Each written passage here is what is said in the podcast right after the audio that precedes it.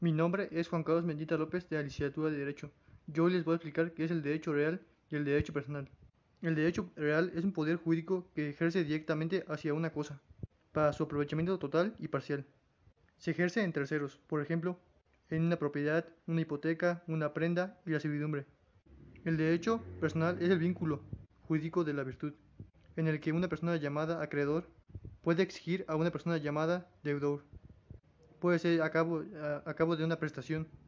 Sus fuentes son el contrato, la declaración unilateral, la responsabilidad civil y la gestión de negocios.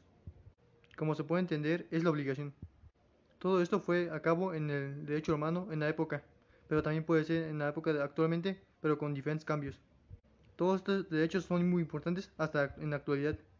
De mi parte sería todo. Hasta luego. Gracias.